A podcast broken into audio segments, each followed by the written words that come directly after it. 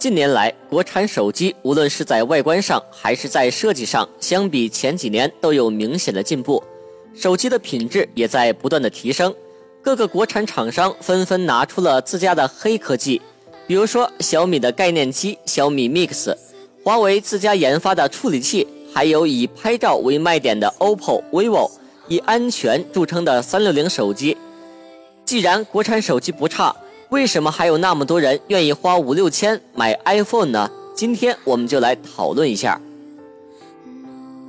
我想原因之一就是 iOS 系统，国产手机基本使用的都是谷歌的安卓系统。经过了这么几年的更新迭代之后，尽管安卓系统慢慢的摆脱了之前的卡慢丑的影子，变得强悍起来，但是和 iOS 相比还是有些差距的。即使目前。做的不错的小米、华为锤子系统，还是不够成熟，无法挑战 iOS 的霸主地位。安卓手机由于系统的开放，导致软硬件分离，稳定性还是会受到不小的影响。原因之二就是苹果从来不用浮夸、矫揉造作的宣传，而是给消费者实打实的产品。扁平化的设计、指纹识别、2.5D 玻璃、3D Touch 等等一系列所谓的新手段。虽然不是苹果首创，但都是在苹果使用之后，国产厂商相继推出，将这些黑科技引向了高潮。国产手机在宣传的时候总是会有些夸大其词，动不动就用秒杀、完胜等等。国产手机确实有优点，但动不动的秒杀实在有点过于夸张。第三点就是安卓的 APP 相比 iOS 要差一些。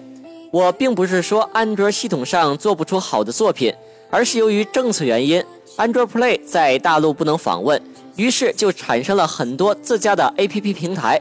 国内的平台很乱，有的为了利益还会推荐一些流氓软件，造成用户体验非常差。还有一点要说的是，很多优秀的软件一般都是在 iOS 上推出，得益于 App Store 的审核机制，流氓软件在 App Store 上无法存活。从根本上直接被消灭了。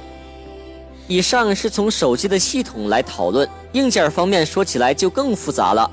同样的手机硬件，不同厂商的需求量不同，就导致了进货价格不同。量大优惠，大家都懂这个道理。后期的广告宣传同样也会影响手机成本。同样是四 G 内存，有的用的是 DDR4，有的用的是 DDR3，再加上外壳材质、制作工艺、设计等等。都会影响手机的定价。